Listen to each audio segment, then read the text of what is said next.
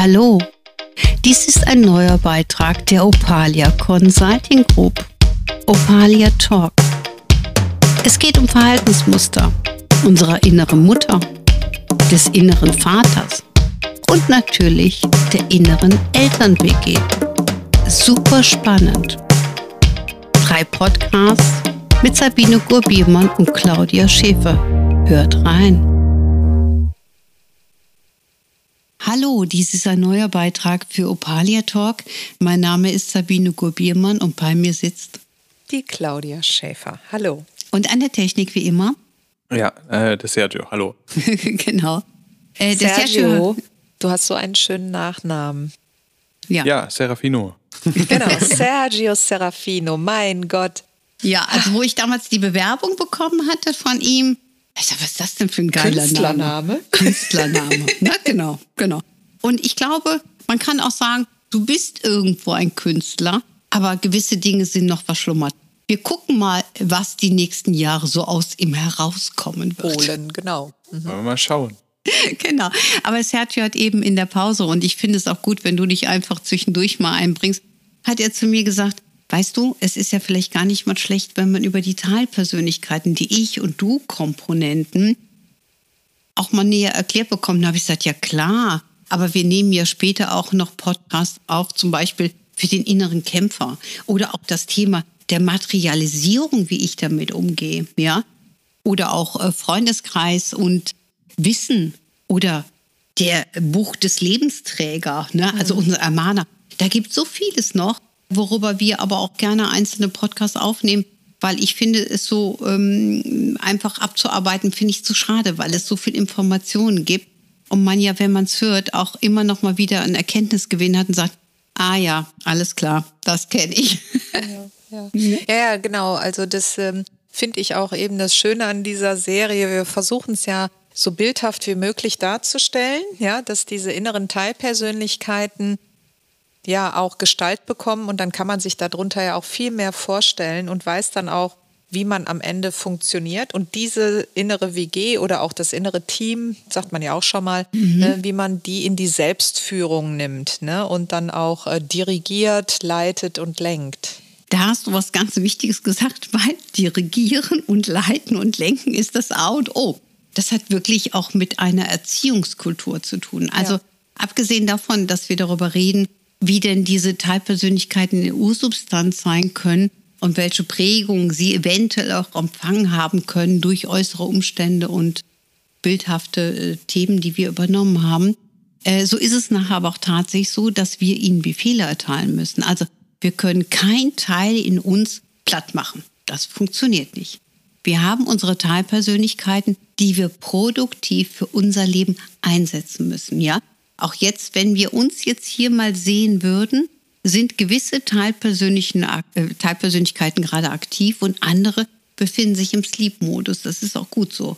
Also ich sag mal, meinem ähm, äh, Hausfrauenanteil würde ich jetzt gerade nicht erlauben, während des Podcasts äh, zu überlegen, was wir denn heute Mittag schönes vegetarisches kochen.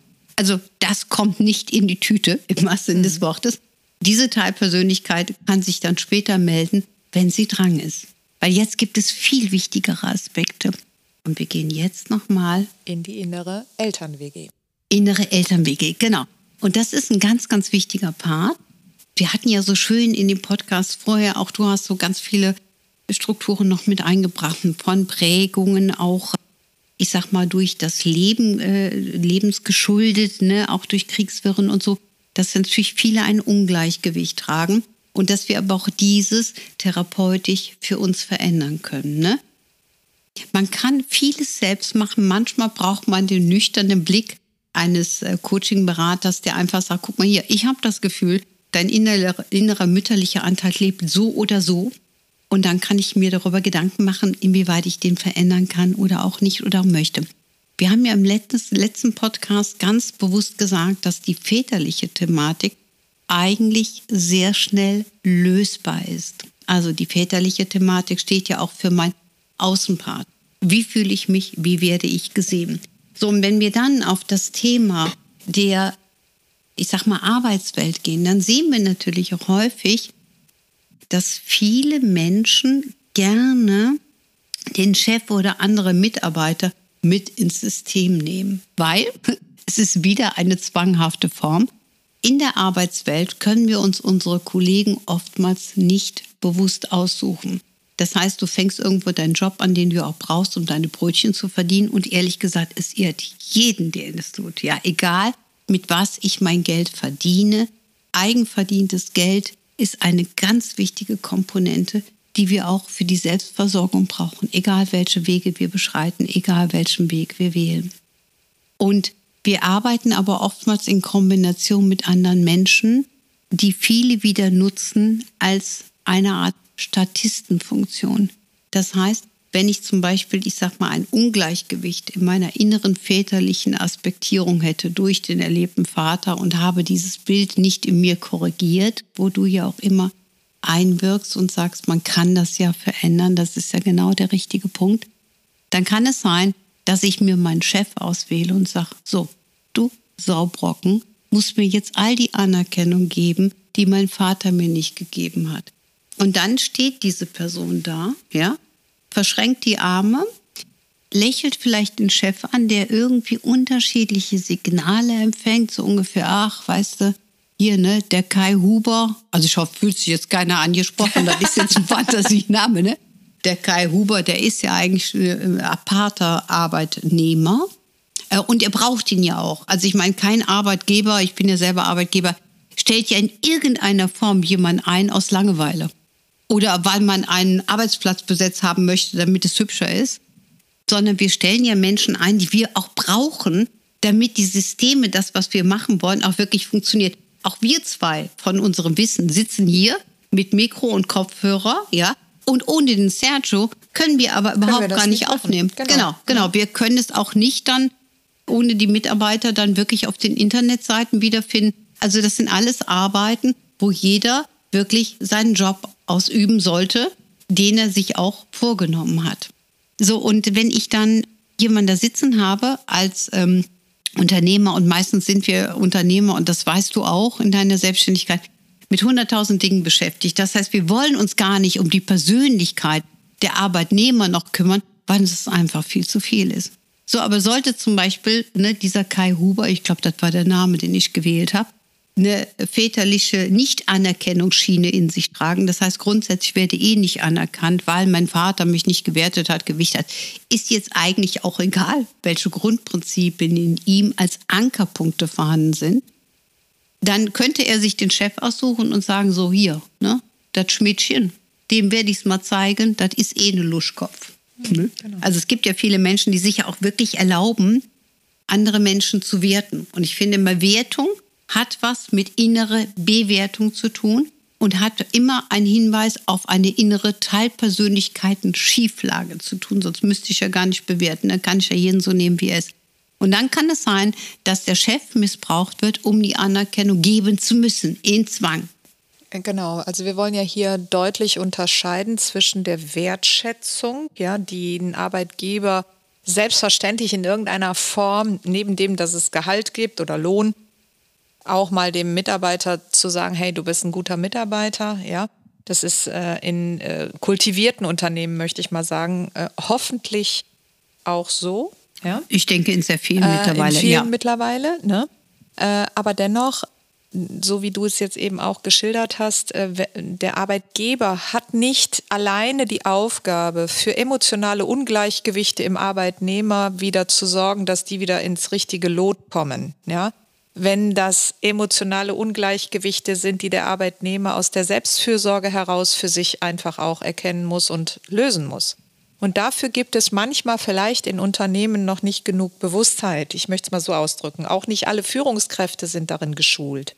Ja, ja zumal ja die Führungskraft, und das ist ja der andere Pendant, also wenn das dann, ich sag mal, dem Schmidtchen passieren würde, also dem Unternehmer passieren würde, dass er als Statist missbraucht werden kann, äh, dann ist es tatsächlich so, dass er auch eine innere Resonanz genau. haben muss. Und meistens ist die eins zu eins. Also das heißt, auch er wird wahrscheinlich eine väterliche Energie erlebt haben, die nicht so das Anerkennungsprinzip vermittelt hat, wie es hätte sein können. Genau.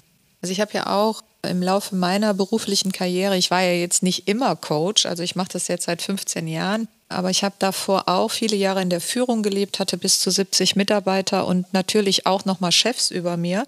Also ich habe da unglaublich viel erlebt in dieser Zeit, kann das heute auch nochmal differenzierter betrachten. Aber erlebe leider heute auch immer noch in Coachings, äh, wenn es so um äh, die Mitarbeiter und äh, das Verhältnis zu Chef oder Chefin geht, dass da noch in den Unternehmen ganz, ganz viel Luft nach oben ist und dass es immer wichtiger wird heutzutage vor allen Dingen, nicht nur auf die eine Komponente zu schauen, nämlich diese monetäre Befriedigung, sondern dass jeder auch ein Stück weit für sich in der Verantwortung steht, äh, für eine eigene innere Zufriedenheit zu sorgen. Ne? Also das, was ich beispielsweise auch in Coachings erlebe, ist, ähm, wenn jemand kommt und sagt, ja, ich komme mit meinem Chef nicht zurecht, äh, ich würde gerne kündigen, ich habe keine Lust mehr, ja, also da ist da richtig Druck im Kessel. Dann auch erstmal zu sagen, stopp, wir gucken erstmal nach innen. Ja, was, für was steht das? Ja, Gibt es hier einen Autoritätskonflikt aus der Kindheit? Ja, diese Ungleichgewichte eben aufzudecken und dann kann es sein, dass der Job auch irgendwann wieder Spaß macht und das Verhältnis zum Chef sich deutlich ändert. Ähm, ja, äh, äh absolut ist so und hat oftmals mit der väterlichen Struktur zu tun. Deswegen war das jetzt auch nochmal eine wichtige Aussage. Es ist also grundsätzlich so, dass wir ähm, durch die väterliche Prägung ein anderes Prinzip im Businessbereich erlangen können. Das heißt, wir können uns anders positionieren, aber im gesamten Leben. Hm. Also wir sind ja noch ja. mal mehr im Businessbereich, dem werden wir ja auch äh, ein paar Podcasts machen, die speziell darauf gemünzt sind. Ich stimme dir in einer Sache direkt zu und gehe aber auch dann direkt weiter wieder in die anderen Bereiche, weil wir haben ja jetzt gerade hier auch Zuhörer, die vielleicht gar nicht so ein bisschen stehen wollen, sondern äh, natürlich die anderen Bereiche auch eher leben wollen. Ich bin überzeugt davon, dass viele Unternehmen einfach als Abschluss viel mehr besser laufen würden, wenn sie ihren Mitarbeitern die Möglichkeit eines, Abzu äh, eines Gesprächs zwischendurch mal gewähren würden, mhm. dass also ein Coachberater reinkommt genau. ähm, und dort das ein wenig für macht, ne? es transparent genau. macht, mhm. beziehungsweise auch äh, äh, Themen überträgt. Aber wie gesagt, dafür gibt es später eine andere Podcast-Reihe, die nehmen wir auf, äh, weil da gibt es auch noch ganz viel. Wie kann ich mich selbstständig machen? Was kann ich hier machen? Was kann ich da machen? Es gibt 100.000 Fragen, auf die es x Aussagen gibt. Und ich arbeite ja auch schon seit 33 Jahren als Unternehmensberaterin im spirituellen Bereich. Also super spannend. Habe ja auch zwei Bücher drüber. Aber egal. So, wir sind wieder bei der männlichen Komponente, bei der väterlichen Komponente. Manchmal gibt es so viel zu sagen, dass wir dann ein bisschen abschweifen und wir müssen mal gucken, dass wir den Faden nicht verlieren. Aber den verlieren wir natürlich nicht. Jetzt nochmal an alle Frauen gerichtet, die auch diesen Podcast hören. Also wirklich, wenn ihr den väterlichen Anteil in euch als Rückgrat hinter euch stellt, also das wirklich trainiert, dann könnt ihr euch in Beziehung grundsätzlich durchsetzen in der kompletten Männerwelt und habt ein ganz anderes Standing. Auch wenn ihr Streit haben solltet, beispielsweise mit dem Kindesvater oder beruflicher Auseinandersetzung oder von mir aus sogar auch einer gerichtlichen Auseinandersetzung, trainiert, dass dieser väterliche Anteil, also wie ein riesen Big Daddy, hinter euch steht in dem Moment seid ihr, wenn ihr das trainiert habt, unantastbar. Das heißt, es kann euch gar nichts passieren. Man wird diese Stärke spüren. Das müsst ihr aber trainieren. Wenn ihr das nicht habt, dann kann es sein, dass man mit euch alles Mögliche machen kann, dass es euch passiert, dass man euch Dinge unterstellt, die niemals von euch so gemeint sind und dass ihr dann wirklich immer wieder emotional zusammenbrecht. Also ich drücke das mal wirklich so aus, die väterliche Komponente hat für das Standing im Leben einen ganz wichtigen Part, den dürfen wir nicht unterschätzen. Und diese Komponente ist relativ einfach zu trainieren. Das kann man so schön in Aufstellung, auch du hast viele Techniken, auch ich, wie man das wirklich trainieren und aufbauen kann. Die mütterliche Komponente ist viel umfangreicher, weil wir reden ja auch hier über die Eltern-WG. Und wenn die väterliche Komponente schon richtig steht, ich sage jetzt mal richtig in Anführungsstrichen, es gibt ja nicht richtig falsch, dann können wir mit der mütterlichen Komponente viel einfacher und schneller arbeiten, weil da brauchen wir meistens etwas länger, um auch Vergangenheitsbewältigung zu schaffen, weil diese Teilpersönlichkeit trägt meistens sehr viel Schmerzempfinden. Und Schmerzempfindung bedeutet auch immer eine Art von Schieflage. Also diesen Schmerz rauszuholen. Der väterliche Teil trägt zwar äh, oder trägt dazu bei, dass wir vielleicht einen emotionalen Schmerz haben, ist aber nicht emotional. Und Teilpersönlichkeiten, die nicht in der emotionalen Strategie stehen, sind viel einfacher zu bewegen und anders aufzurichten und anders aufzustellen als Teilpersönlichkeiten, die wirklich in der emotionalen Richtung stehen. Genau. Ja? Also das äh, Prinzip dahinter würde ich auch noch mal so sehen. Ähm, ich meine, das, das gilt ja hier nicht nur für Frauen, sondern auch für die Männer. Auch die Männer haben da diese gleich inneren Teilpersönlichkeiten ja. von Mann und Frau.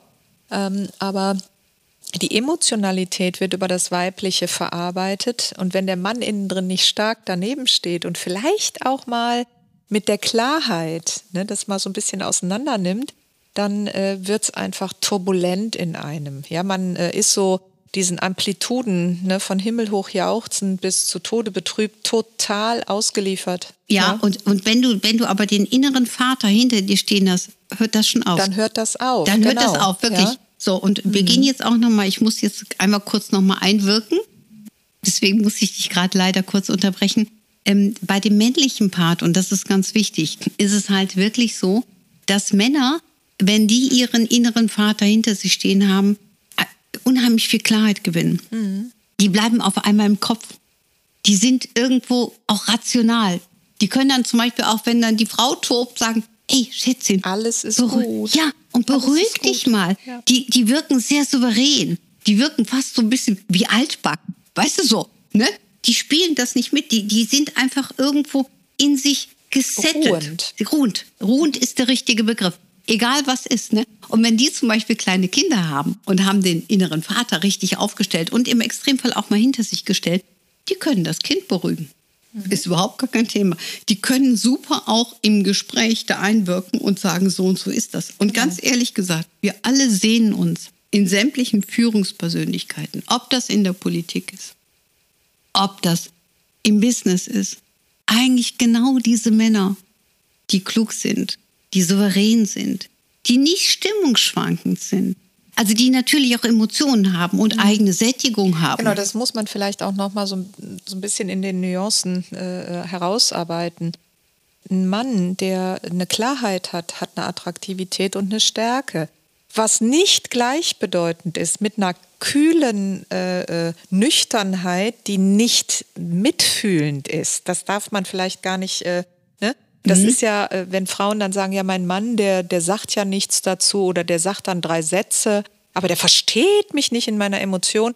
Äh, das ist vielleicht auch ganz gut so, dass er in dieser Klarheit bleibt, damit eben ne, diese ähm, diese, dieses Pendant da ist. Ja, ne? wo, wobei ich mag noch dazu sagen, und das ist auch wirklich kein Scherz, Männer und Frauen sind wirklich anders. Die sind ne? unterschiedlich. So, und, ja. und das ist, viele Männer wollen das auch gar nicht nachvollziehen, wenn sie da hin und her titschen und sagen, ich will jenes und ich will jetzt ein äh, Stück Hering essen und danach ein Stück Sahnetorte äh, und dann esse ich noch ein paar Gummibärchen und, und gleichzeitig Moment, ärgere ich mich darüber. Genau, ne? dass die Figur im. Äh, ne? naja. Genau. So, da hat er ja nichts mit zu tun. Er muss ja nicht analysieren können, ja, äh, äh, ne, wo sie sagt, ist dir denn nicht aufgefallen, was für ein Mischmasch ich zu mir nehme? Ich bringe mhm. das jetzt mal gerade in Lebensmittel, aber ich meine das natürlich gedanklich. Ne, so.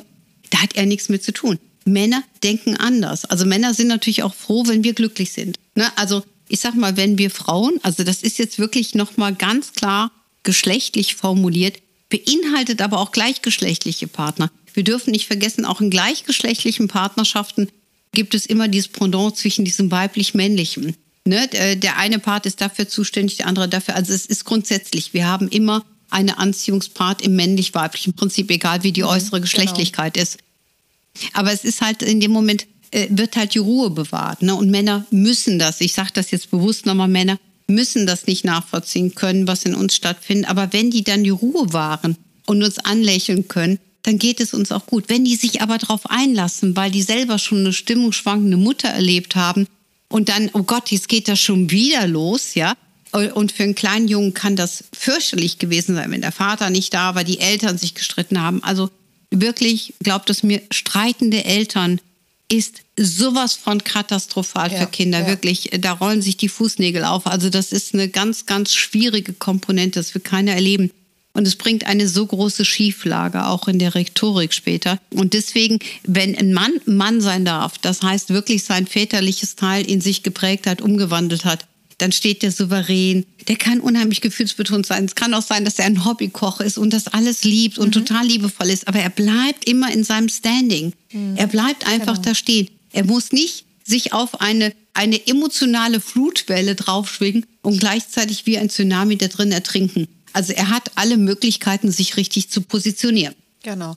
Da würde ich jetzt gerne noch mal drauf eingehen. Also es, äh, wirst du auch sicherlich in äh, Coaching-Situationen erlebt haben, dass Frauen unter einem cholerischen Vater oder auch Partner irgendwo gelitten haben. Ja, ähm, das ist ja auch etwas, was aus Kindheitsprägungen stammt. Ja, kann aber auch in ihr so geprägt sein. Das ist auch ganz lustig. Also wenn man kann manchmal nachgucken, kann sagen, ja, sie haben einen vielleicht cholerischen Vater erlebt. Es kann aber auch sein, dass die einen ganz liebevollen Partner erlebt haben, der sich nie positioniert hat.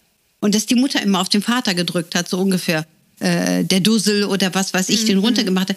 Darüber könnte zum Beispiel auch so eine cholerische Selbstverwirklichung entstanden sein. Also mhm. ne, der, der wirkliche Blick nüchtern auf das Elternhaus muss nicht gleichzeitig die Signale geben, was jemand draus gemacht hat. Mhm. Also das heißt, du meinst, wenn äh, der Vater und die Mutter, also die innere WG ja. jetzt von den Eltern, ja. gar nicht den Vater in der Cholerik mhm. erlebt hat, mhm. sondern eben die Mutter war jemand, mhm. die immer unzufrieden mit der Unterschwellig, war. genau, ja. ja. Eine unterschwellige äh, Aggression gegen den Vater auch Das ist der hat, richtige ne? Begriff. Mhm. So, dann kann es sein, dass das eben später wie hast du es ausgedrückt, dann äh, in äh, der diese Aggression, also dass wirklich, zeigt. dass das äh, cholerisch ist, dass man das eigentlich versucht zwanghaft wieder nachzuleben. Das heißt, mhm. man versucht den Partner rauszuprovozieren, mhm. also äh, herauszuprovozieren, also man versucht den Vater zu provozieren und somit seinen Partner nachher. Ne? Also wenn der Vater sich zum Beispiel nicht hat richtig positionieren können, die Mutter hat alles mit ihm machen können, dann kann es sein, dass man sich einen Partner wählt, der auch so ein Gutmensch ist, also so ein geduldiger, so lieber, äh, und den man dann aber äh, provozieren wird, so nach dem Motto, jetzt hau doch mal mit der Faust auf den Tisch und er sagt, das entspricht mir aber nicht. Ja, und dann kann es zum Beispiel sein, das erlebt man ja auch unheimlich häufig dann in Partnerschaftsberatung, ist ja auch ein super spannendes Thema, dass dieser Mann auf einmal sagt, die holt Sachen aus mir raus, mhm. meine Partnerin, ich könnte wirklich mit der Faust auf den Tisch hauen. Und da muss man auch aufpassen, weil dann provoziert sie ihn so lange, bis er bis dies er ausübt, so zeigt, weil ja. er auch eine Resonanz hat. Also er hat natürlich immer ein Resonanzprinzip, sonst funktioniert es ja nicht.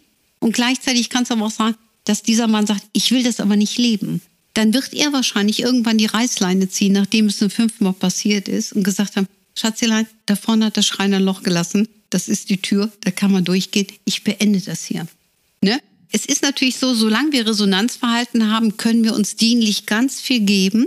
Aber das Thema der inneren Eltern-WG ist wirklich das Thema, wo wir ganz viel wiederfinden in unserem eigenen späteren familiären Verhalten, unseren Kindern gegenüber, aber auch gerade unserem Partner gegenüber oder manchmal sogar wichtigen und wertvoll platzierten Freunden. Genau, mit anderen Worten, eine Partnerschaft ist immer auch ein Tummelfeld ja, mhm. für die inneren Kinder, mhm. die sich nochmal zeigen können mit ihren Verletzungen auch. Mhm. Das sind ja, diese Schieflagen sind ja in der Kindheit entstanden, ne, ja. weil das Vater- und Mutterbild vielleicht seitenverkehrt auch ja, äh, integriert wurde ne, oder eben äh, äh, emotional überlagert war.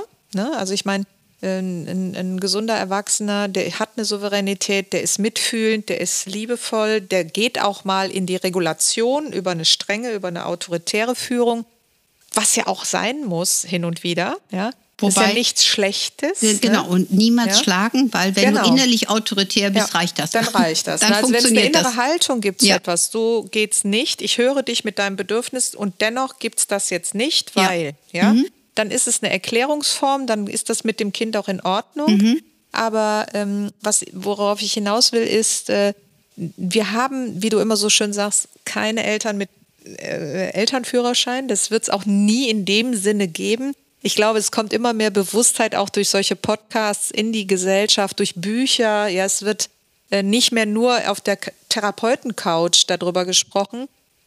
Es wird mehr Gesellschaftsthema. Aber ähm, wenn eben Eltern emotional selbst überlagert waren durch ihre eigene innere Vergangenheit, dann gucken sich Kinder einfach emotionale Eltern ab. Absolut. Ja?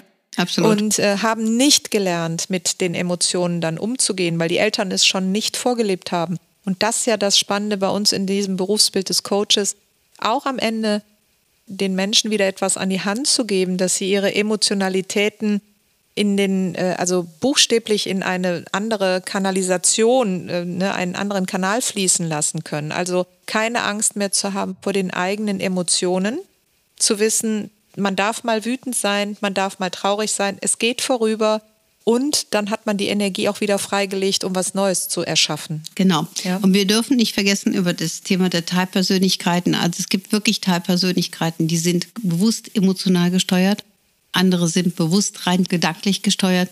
Wir haben so ein großes Spielfeld und je nachdem, wie wir uns aufrichten, haben wir wirklich alle Schlüssel in den Händen, um für uns ein richtig tolles Leben zu gestalten.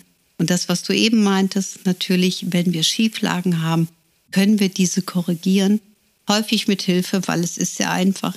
Ich muss jetzt einfach auch mal dazu sagen, du sprichst das ja auch immer wieder so ein Stückchen an mit diesen Coaching-Beratungen. Das heißt nicht, dass man Termin nach Termin nach Termin braucht. Ich mag das jetzt wirklich nochmal sagen, dass man manchmal, wenn man ein Thema bearbeitet, braucht man vielleicht ein, zwei Sitzungen und kann sich dann anders positionieren. Also man bekommt auch Übungen an die Hand, was genau. man tun kann.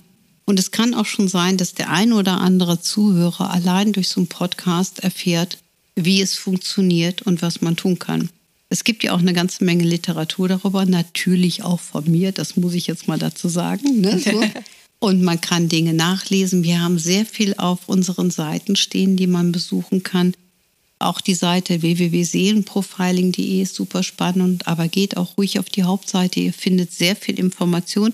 Natürlich ist auch die Claudia da drin vertreten, sodass man auch sieht, wo sie ist und man kann uns auch ansprechen. Man kann also mit uns auch telefonieren, um sich mal eine Information zu holen, wenn man die letztendlich braucht oder natürlich auch einen Termin buchen. Das möchten wir auch mal hier ganz deutlich sagen damit hier einfach auch so eine Schwelle überschritten ist. Also man kann, wenn man das möchte, mit uns persönlich Kontakt aufnehmen. Wir sitzen nicht nur hinter Mikro, sondern auch in unseren Beratungsräumen. Ja, genau, so ist es. Vielen Dank. Ja, ich glaube, dass äh, das ganz wichtig ist, diese Selbstführung liebevoll auch wieder zu sich zurückzuholen. Ja, solange natürlich aber im Innen ne, ein Autoritätskonflikt da ist, weil man vielleicht sehr autoritäre oder ungerechte Eltern erlebt hat, scheut man sich vielleicht auch davor. Aber man bekommt das Ruder wieder selber in die Hand. Genau. Und das genau. ist das Wichtige. Genau. Man ist nicht ruderlos, sondern genau. man bekommt es in der. Ne? Und deswegen werden wir auch mehrere Podcasts in der Richtung noch aufnehmen. Mhm. Auch später über das Thema natürlich Berufstätigkeit. Da freue ich mich sehr drauf. Und ich glaube, wir können dieses Podcast erstmal beenden. Ich finde, ähm, wir haben eine ganze Menge Informationen wirklich präsentieren können. Ganz lieben Dank, liebe Claudia, lieben Dank, Sergio und lieben Dank auch an alle Zuhörer. Bis bald. Bis Wir bald. freuen uns auf euch. Tschüss. Macht's gut. Tschüss.